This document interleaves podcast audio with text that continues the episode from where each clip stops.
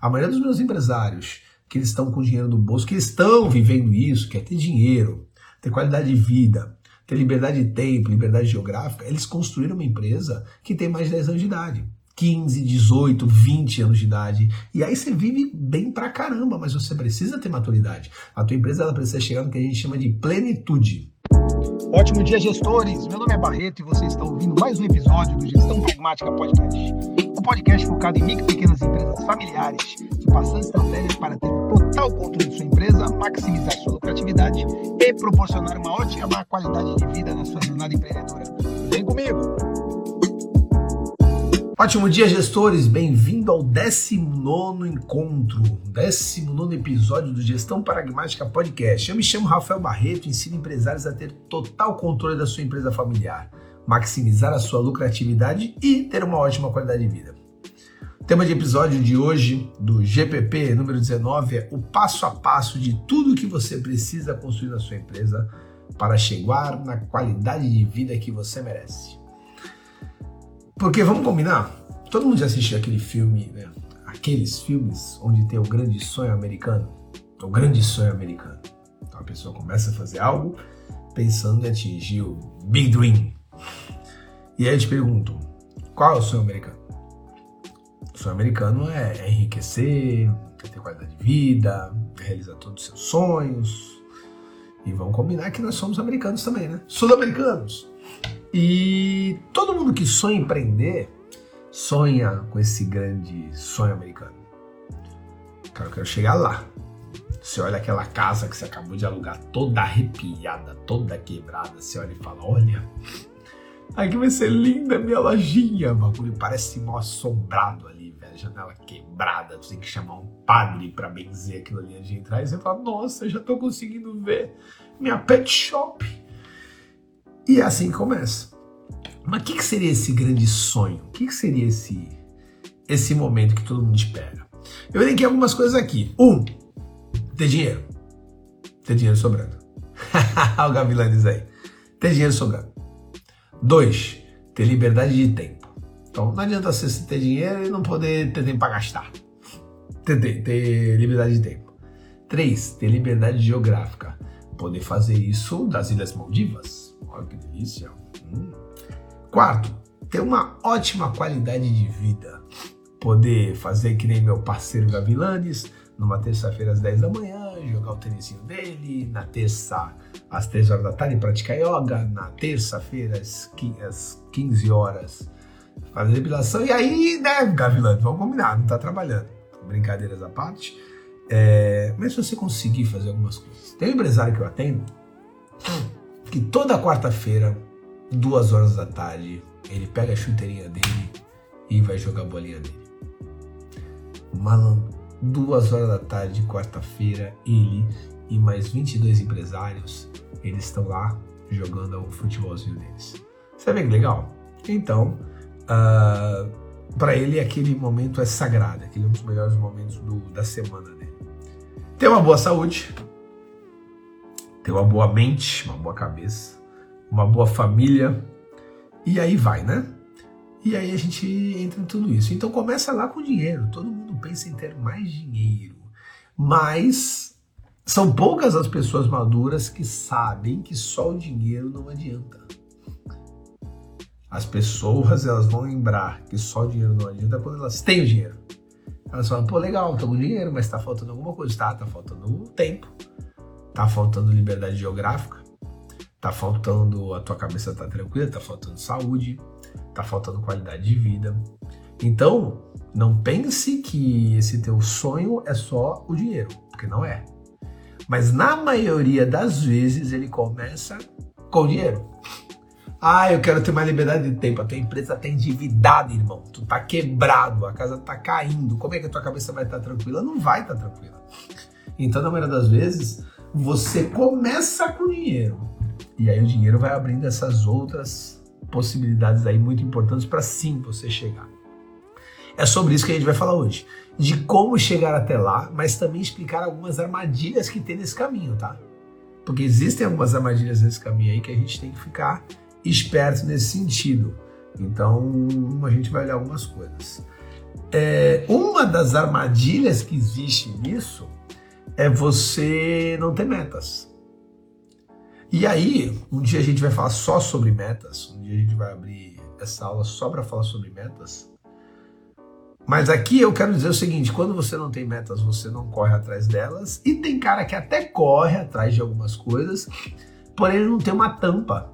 E aí acontece uma coisa muito louca. Esse sonho americano ele vira algo utópico. Como assim algo utópico? É algo que nunca vai se concretizar. Mas não porque você não chega lá, é porque você parece. Sabe aquele professor de natação? Quando tu era criança, pelo menos eu tenho trauma disso.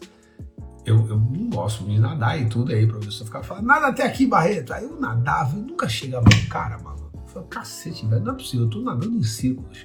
E aí que eu descobri que o, que o corno do professor, ele dá uns passinhos para trás. Ele fala, não, vem até aqui. Ele começa a dar uns passos para trás, como eu tô nadando que nem um maluco para não morrer, e ele tá dando passo para trás. E isso acontece com alguns empresários. Eles falam, cara, eu quero atingir 100 mil de vendas. E aí, quando ele atinge 100 mil de vendas, ele fala, não, 100 mil é pouco, 150. Isso é legal, é desafiador, é legal você evoluir, mas o problema é quando você não tem uma tampa. E aí as coisas começam a exigir de outros fatores para você atingir seus objetivos.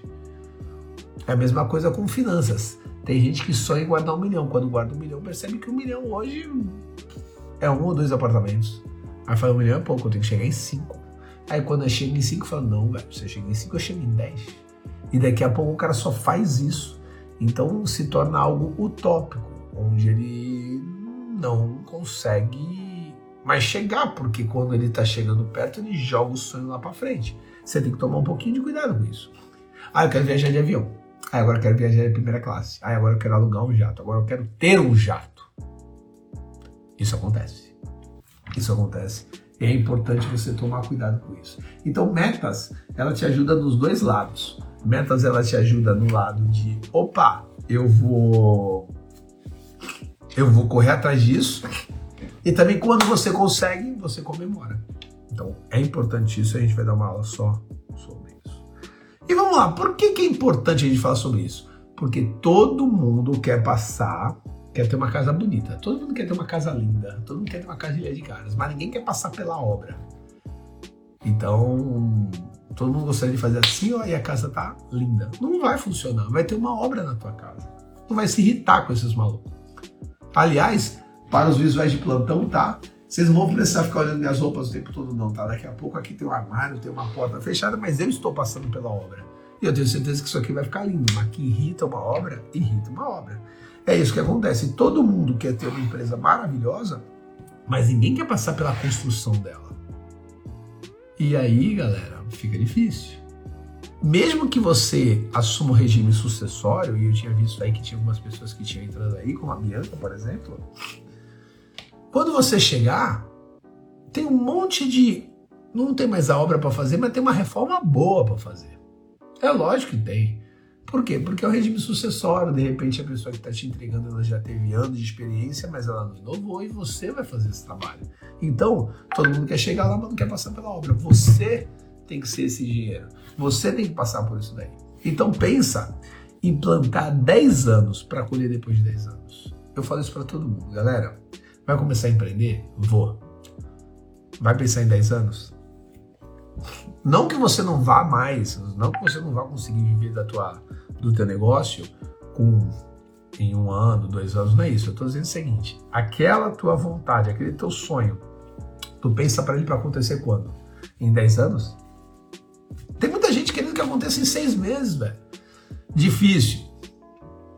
Tem gente que me chama e fala, Barreto, eu montei tudo aqui, não sei o que está acontecendo. Olha, na verdade, eu nem tô tendo dívida e tudo, mas eu não tô recebendo o que eu esperava. Tá, tu montou a empresa quando? Ah, faz cinco meses. Eu falo, pô, amigo, deixa, deixa esse caldeirão esquentar, né? Deixa as coisas começarem a acontecer. Então, quando eu falo de viver esse sonho, e se você pegar um ciclo de vida de uma empresa, você vai perceber que isso leva 5, 8, 10 anos.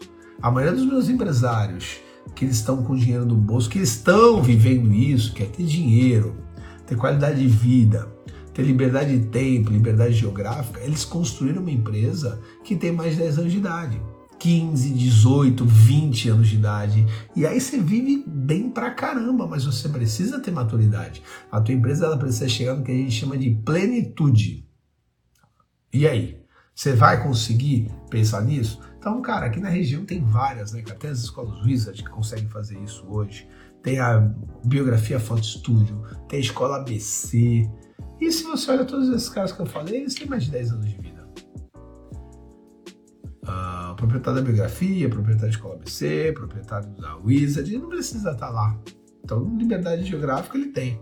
Ele precisa estar o tempo todo na Wizard, liberdade de tempo ele tem. As empresas são lucrativas, então dinheiro tem. Só que aí, no primeiro, no segundo, no terceiro ano da construção de tudo isso. Então, primeiro de tudo é paciência.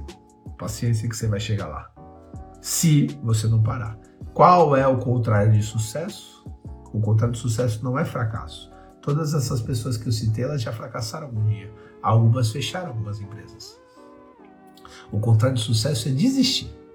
A partir do momento que você está fazendo alguma coisa e você fracassa, ok, é normal, isso vai acontecer. Você vai fracassar inúmeras vezes até atingir seu objetivo.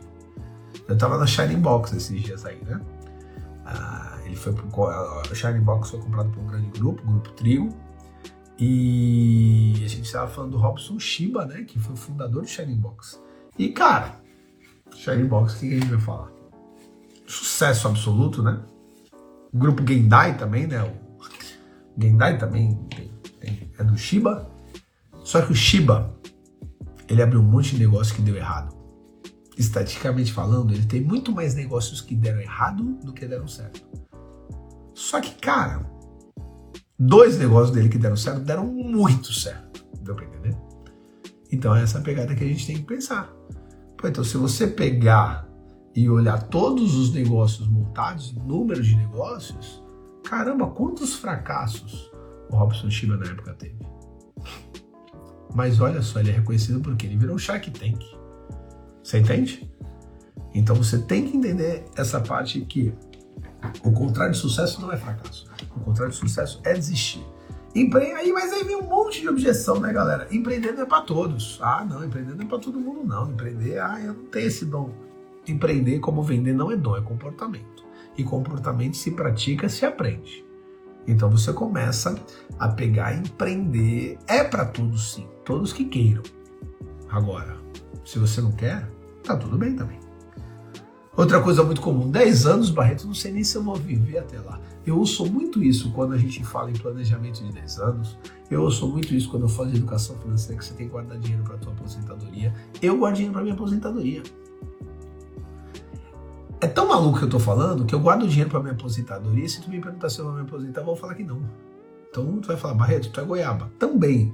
Mas eu tenho 42 anos e acredito que eu não paro nunca mais de trabalhar adoro o que eu faço, mas eu quero ter uma vida tranquila. E eu indico pessoas com 20 anos a começar a guardar dinheiro para o seu futuro. E aí, alguns amigos meus, algumas pessoas, tanto no empreendedorismo como na educação financeira, falam: Barreto, para que eu vou guardar dinheiro para o futuro se eu não sei se eu vou viver até lá? Para essas pessoas, sabe qual a melhor coisa que pode acontecer para elas? É morrer agora. A melhor coisa que pode acontecer é seu desejo ser, ser realizado. Pô, não sei se eu vou viver daqui a 10 anos. Pô, então morre, velho. Morre. Porque se você não se planejar para daqui a 10 anos, a tua vida vai ser horrível, velho. É a mesma coisa, eu não sei se eu vou viver até lá, então eu vou, vou começar a colher frutos que a minha empresa ainda não tem. E aí, o que, que você faz? Você tem que começar a pensar nisso. É você querer pegar e matar a galinha para roubar o ovo que tá dentro dela. Eu tô morrendo de fome, velho. Não dá tempo dela botar o ovo. Eu vou lá e abro a galinha para pegar o ovo lá dentro. O ovo nem desenvolvido vai estar. Tá, você vai se alimentar muito mal e acabou a tua fonte. Então toma um pouquinho de cuidado com isso, né? Tiago Nigel tem uma ele tem uma uma frase que eu adoro, né? Ele fala: se você antecipa seus sonhos, você paga caro demais. O que, que ele quer dizer com isso? Ele quer dizer o seguinte: que você de repente não tem condições ainda de ter um iPhone 13. Vou melhorar isso. Você tem até condições de ter um iPhone 13, mas não é necessário. Você tem outras coisas mais importantes. Você não tem condição de viajar e ficar dois meses na Europa. Ou você até tem a condição, mas não é o certo a se fazer agora. Mas aí você antecipa seu sonho e você paga caro demais nisso daí, porque primeiro você financia, os juros são mais altos, e segundo, o que você deveria estar fazendo agora você não faz. Meu pai ele falava uma coisa muito legal. Ele falava o seguinte: filho, não tem como fazer diferente. Ou você rala agora para ficar mais tranquilo no futuro, ou você fica tranquilo agora para ralar no futuro. Escolhe. Se meu pai estava certo ou não, não sei, mas eu vou te falar que esse negócio ficou na minha cabeça. Caramba, vamos lá, vamos ralar agora para ter um pouquinho mais de qualidade de vida no futuro? Então, você tem que entender um pouquinho essa, essa parte. Uh, outras coisas, outras objeções para você não pensar nesse planejamento para viver esse sonho americano que todo mundo fala é, ah, cara, governo, esquece. Governo é meu sócio, governo é meu sócio e não sei se vai rolar, etc e tal, não é muito imposto, etc e tal. Tá, é verdade. Bom dia, Tenório. Bom dia, Josinho. É, cara, é verdade. O governo é teu sócio. Agora, por que algumas empresas no Brasil elas conseguem dar certo mesmo com o governo sendo teu sócio e você não? Programação neurolinguística ela responde isso. Obrigado, Josinho. Você também, cara. É recíproco. É, a programação neurolinguística, a PNL, explica isso. Se uma pessoa consegue, qualquer um consegue. E aí? Então, por que, que você não consegue? Ai, Brasil, Brasil é ruim pra caramba. O Brasil é ruim, vai embora, velho. Esse ano é um ano legal, né? É um ano de eleição. Cara, não seja muito politizado. Sabe por quê? Seja quem ganhar, ano que vem eu tenho uma certeza, tu vai ter que trabalhar pra cacete.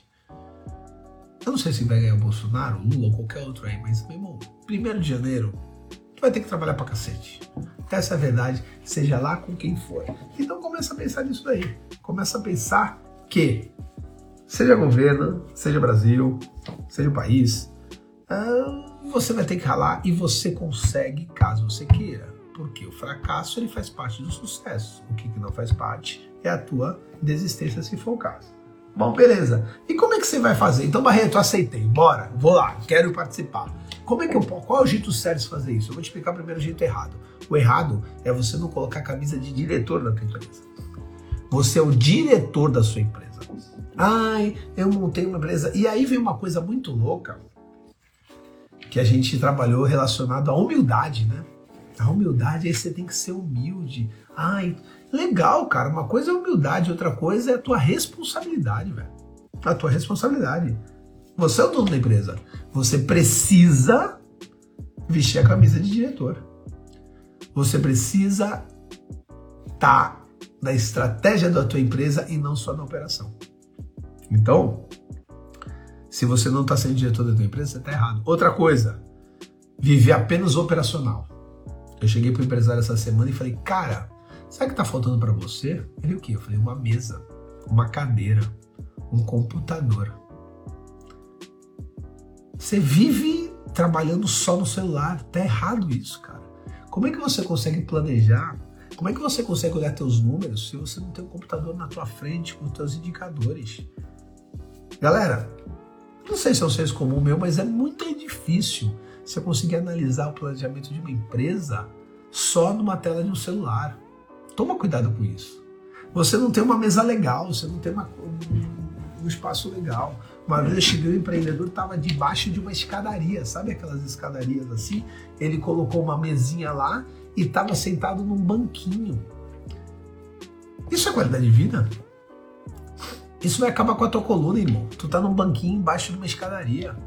Você precisa de um espaço. Isso daí não é luxo. Ai, não, ele quer ter uma mesa legal, ele quer ter um escritório legal. Não, cara, isso é qualidade de vida. Isso vai fazer você melhorar, você melhorar como empresário. Então, toma cuidado para você não estar tá apagando fogo. Toma cuidado para você só não ser mais um, um funcionário da tua empresa. E eu costumo dizer, né, que se você é um funcionário da tua empresa e não está conseguindo te retirar para o labore, parabéns. Você está no regime de escravidão. Você está trabalhando com só um maluco e não tira nada para você. Então, você nem funcionário é da tua empresa, tu é escravo mesmo. Bom, a gente tem que começar a pensar nisso daí. Ah, o uh, que, que você precisa fazer? Vestir a camisa de diretor. Eu sou diretor dessa bagaça. Sou eu que vou trabalhar a estratégia. E aí você precisa ter dois planejamentos, ou até mais. Planejamento anual, você tem que fazer o planejamento anual. Todo ano você faz o planejamento. Lá para novembro você começa a montar o teu planejamento, pensando para o ano que vem. Você precisa ter um planejamento mensal. E aí eu gosto de trabalhar lá pro dia 10 do mês para falar dos resultados do mês passado e falar do que a gente tem que fazer esse mês. A gente perde um pouquinho os primeiros dias do mês. Por quê? Porque, puta, você vai fazer isso lá dia 8, já passaram-se 8 dias. Mas eu gosto muito porque eu pego todos os resultados do mês passado. Se você conseguir fazer uma no final do mês, lá pro dia 28, 29, uma metade falando sobre o mês que vem, e outra no início do mês falando do mês passado, puta, maravilha, melhor ainda. Mas você precisa fazer essas reuniões formais. Formais. Né? Vamos sentar, não, agora é reunião de planejamento. Relaxa, a primeira reunião sempre vai ser ruim. Você nunca fez. E aí o que é legal? Já que a primeira reunião vai ser ruim, as pessoas que participarem dessa reunião provavelmente vão criticar essa reunião. Vão falar, cara, o que a gente está fazendo aqui? Pô, tá reunião ruim, cheio de coisa para fazer. Relaxa, mesmo assim tem resultado, sério. Eu sou muito criticado por diversas vezes e as coisas começam a fluir disso daí. Bom, legal. Como é que a gente vai executar isso então? Primeiro pratinho que você tem que rodar na sua empresa. Primeiro pratinho, ele se chama pratinho operacional. Agora você é equilibrador de pratos.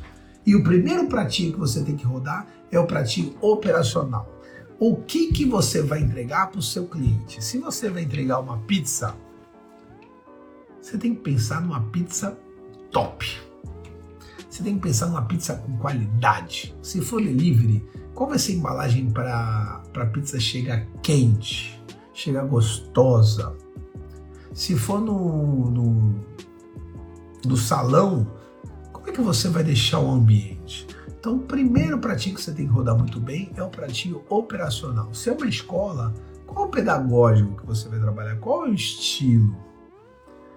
Tá todo mundo treinado? Então, se for um serviço como consultoria, qual a tua metodologia? Então, o teu operacional você tem que entregar uma coisa muito, muito, muito bacana e ter o seu diferencial. Diferencial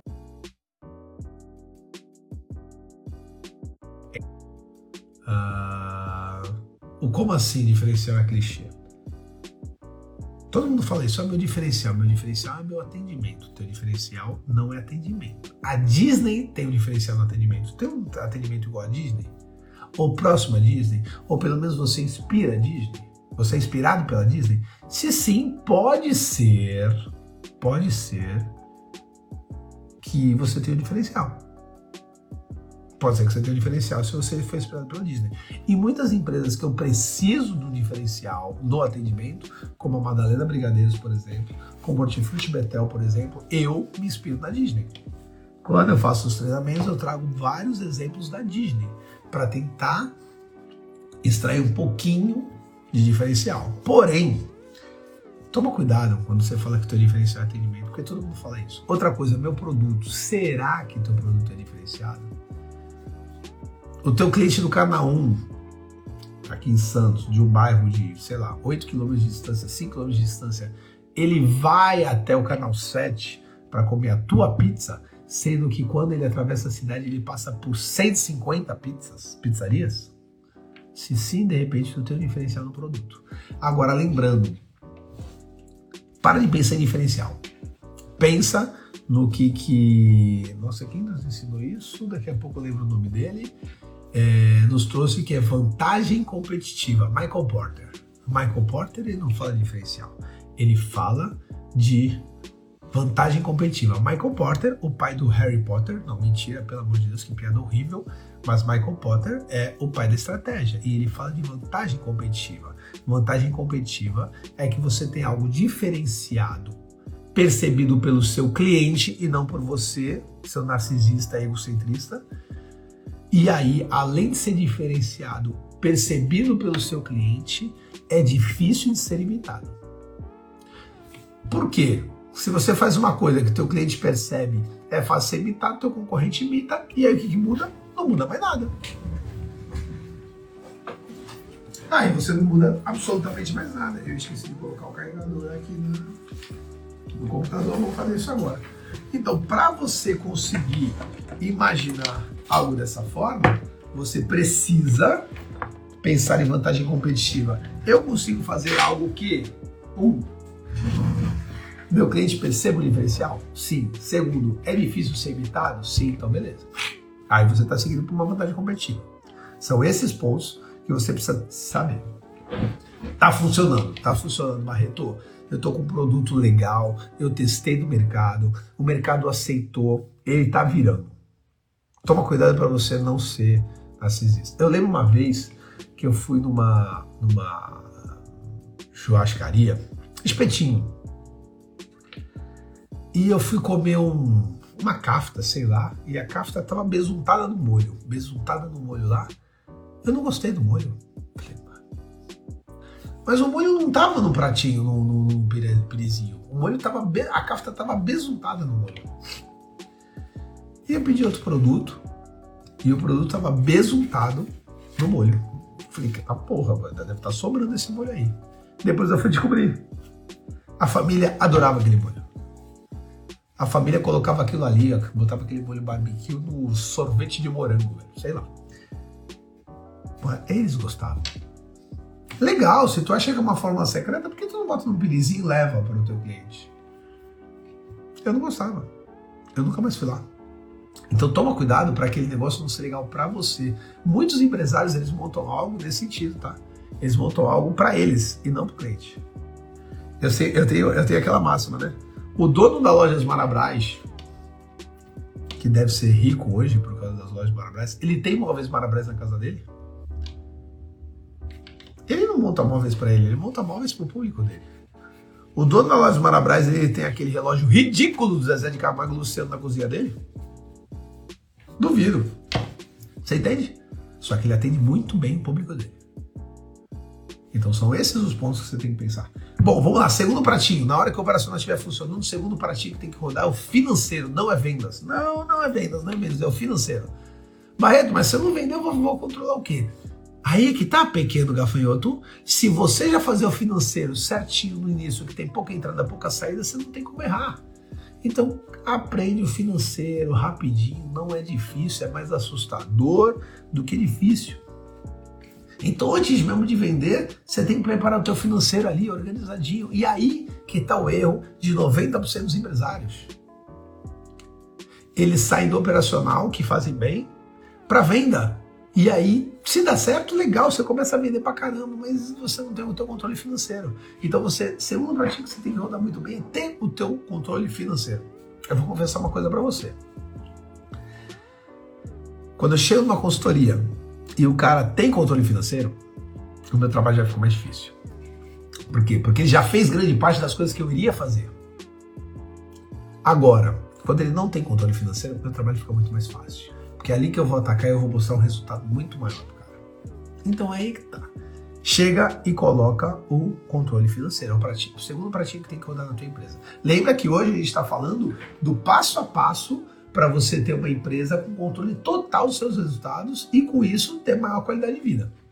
Legal? Então, primeiro passo, o primeiro pratinho que eu te falei, primeiro passo ou primeiro pratinho que você vai rodar é o operacional. Segundo passo ou segundo patinho, Segundo prazo ou segundo patinho, agora eu falei, né? Segundo patinho, segundo pratinho ou segundo passo é o financeiro, roda o financeiro. O financeiro tá rodando mesmo com pouca venda, galera, mesmo com, com dificuldade e tudo, não se preocupe. Ele tem que rodar. Aí você vai pro terceiro, o terceiro é venda. O terceiro é venda, aí não tem como. Aí a empresa que não vende não roda. Aí você vende pra cacete, aí você vai atrás do marketing eu não consigo entender empresas que existem no mercado. Eu chego pro cara e falo, quem é o vendedor? Ele fala, nós todos. Tá passando letreiro na testa do cara, minha testa é grande pra cacete. Tá passando assim, ninguém vende aqui. Todo mundo finge que vende. Cara, e aí? Quem é o vendedor da empresa? Todo mundo. Mentira. O que, que você faz para vender mais? Ah, eu faço marketing aqui. O meu sobrinho ele faz o meu ele faz meu Instagram, dá uma olhada nessa, ó, dá uma olhada nesse meme que bonitinho, ficou legal esse meme aqui? Quer comprar? E aí, vendeu mais caro desse meme ridículo? Não, não vendeu. Então você não tem venda, você não tem marketing. É o terceiro pratinho que você tem que rodar bem. Aí, legal. Você colocou o primeiro pratinho para rodar. Qual o primeiro pratinho para rodar?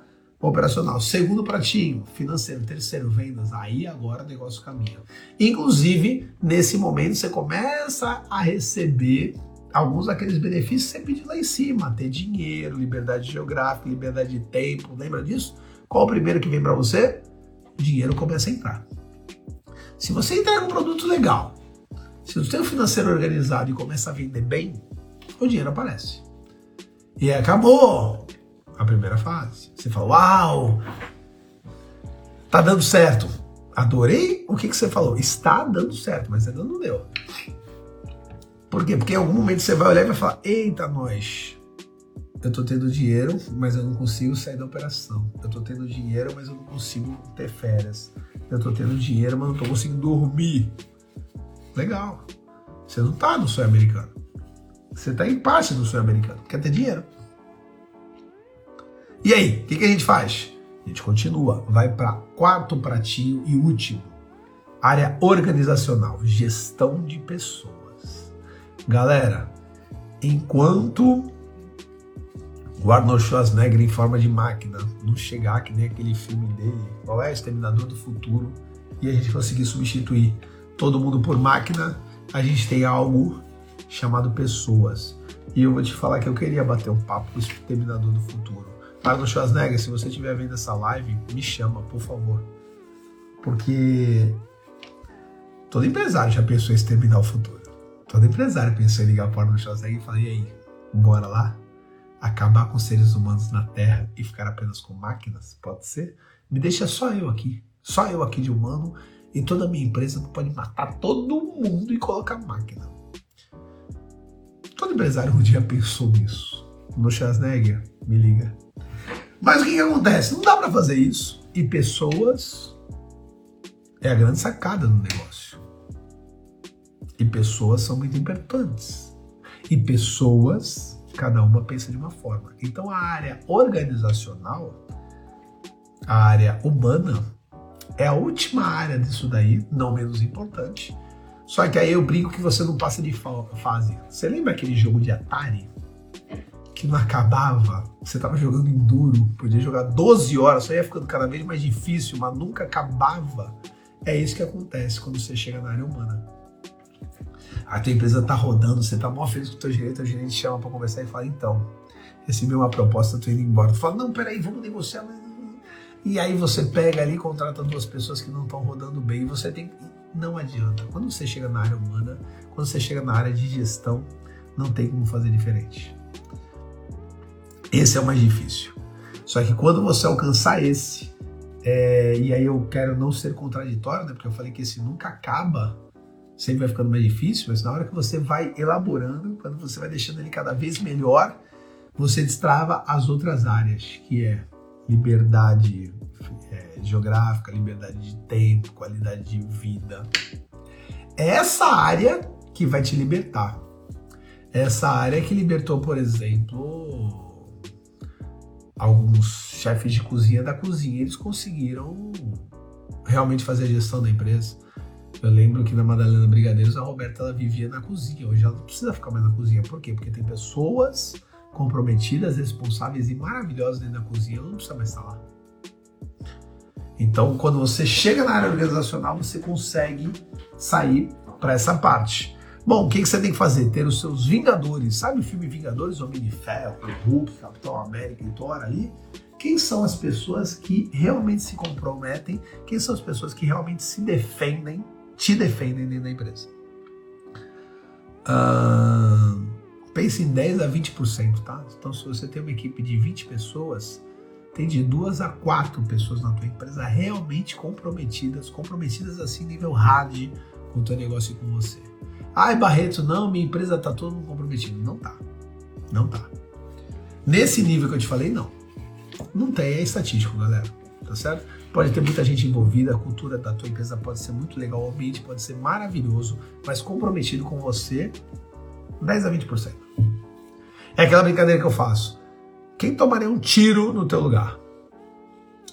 Ajudar a carregar o móvel, todo mundo me ajuda. Eu posso chegar para 6 mil pessoas que estão me assistindo agora, chegar agora, pegar esse móvel aqui, ó. Falar, pessoal, me ajuda a carregar esse móvel aqui, tirar daqui e botar ali para fechar, legal. Agora eu te pergunto, quem nessa sala me ajuda a carregar um corpo?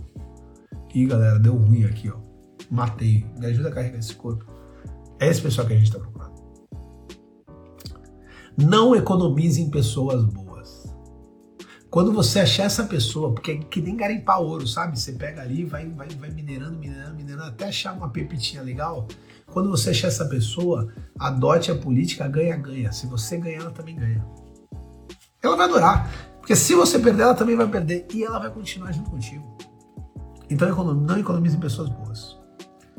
Então, o que você precisa fazer pragmaticamente? Agora. Um, procurar seus vingadores.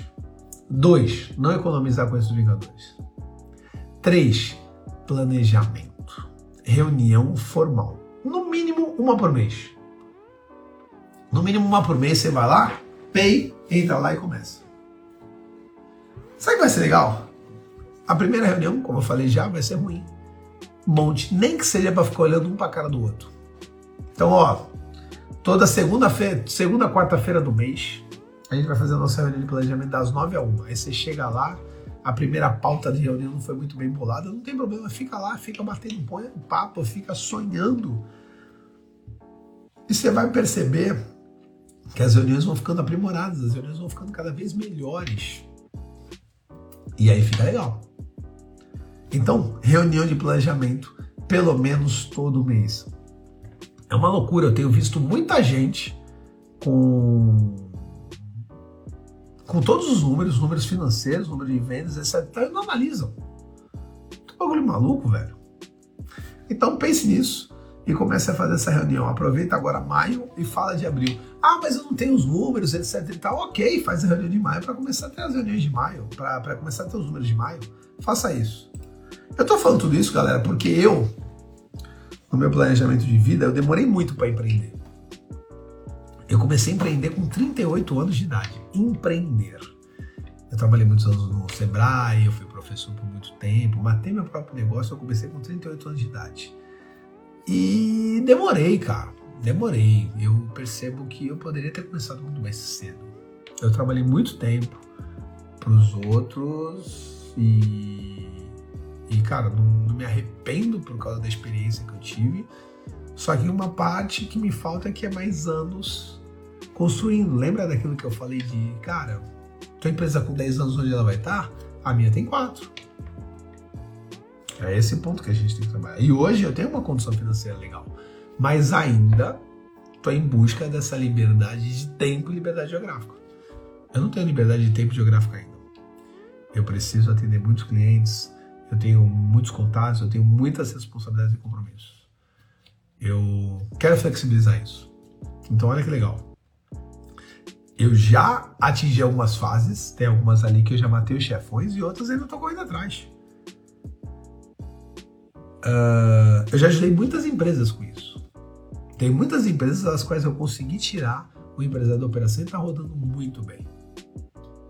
Eu sei como fazer, eu sei como chegar, eu tenho certeza que vou chegar nesses pontos, porém, eles têm que ser planejados. Eu não posso fazer da noite para dia. Deu para entender? Então, esses são os passos para você conseguir chegar nesse grande sonho americano. Olha lá, Rafinha agora vai jogar tênis. É isso aí, Rafa. Vou, vou, vou, chegar um dia nesse, nesse ponto contigo aí. O Rafa, nessa parte de liberdade de tempo e, e, e geográfica, o Rafa ele me dá uma aula. Gavilantes, eu sou muito grato tá, aos nossos papos. Tenho várias pessoas que nessa parte elas me dão uma aula. Uma Gavilanes é um, Roberta Torres é outra, uh, Alex é outro, tem um monte de gente aí que me ensina bastante essa liberdade de tempo e geográfica. Eu aprendo muito com esses caras. Bom, pessoal, esses são os passos. Para você chegar nesse ponto, e um dia a gente vai ter uma aula só sobre ciclo de vida de empresa, a gente precisa pensar: ah, como é que eu faço para equilibrar o primeiro pratinho, que é o operacional? Meu produto tem qualidade? Meu serviço tem qualidade? B, organizar o financeiro. C, ter um time de vendas animal e D, fazer gestão de pessoas. Não tem como dar errado. Você vai ver como a tua empresa vai crescer e você vai conseguir aproveitar bastante. Se eu posso indicar uma leitura de um livro, eu vou indicar duas, na verdade. Mas sobre hoje, o papo de hoje, você procura um livro do Tim Ferriss chamado Trabalhe 4 horas por semana. O título é mais para te chamar do que outra coisa. Mas o, o livro do Tim Ferriss, Trabalhe 4 horas por semana, ele explica justamente esse sonho americano. Mas já que eu falei do Tim Ferriss, tem outro livro dele que é muito mais legal que esse quatro, Trabalhe 4 horas por semana, chama Ferramentas de Titãs. Que ele pega as principais pessoas que ele, que ele entrevistou no podcast dele e coloca lá os hacks dessas pessoas. É sensacional. Então, fica aí duas dicas de dois livros maravilhosos para vocês. Pessoal, muito obrigado pelo dia de hoje. Uma boa quinta-feira para vocês. E amanhã, o que, que, eu vou falar amanhã? Deixa eu pegar aqui, ó. Olha, hoje eu tô com um ponto aqui, né? Produção, produção. O que, que a gente vai falar amanhã? Deixa eu pegar aqui. A gente vai falar sobre irmãos na vida e nos negócios. Os benefícios e desafios de se empreender com seu irmão. Que vamos combinar? Eu tenho gêmeos aqui. Todo dia eles querem dar um soco no outro, todo dia eles querem se morder. Brincam pra caramba, mas todo dia eles querem se morder. E quando eles se tornarem sócios, não vai ser diferente. Cara, tem várias vezes que os sócios, quando são irmãos, eles se comportam como crianças. Um querem dar um sopapo no outro. A gente vai falar sobre isso amanhã, tá bom? Pessoal, amanhã às 7, muito obrigado, tudo de bom. Um beijo para vocês. Valeu, tchau, tchau.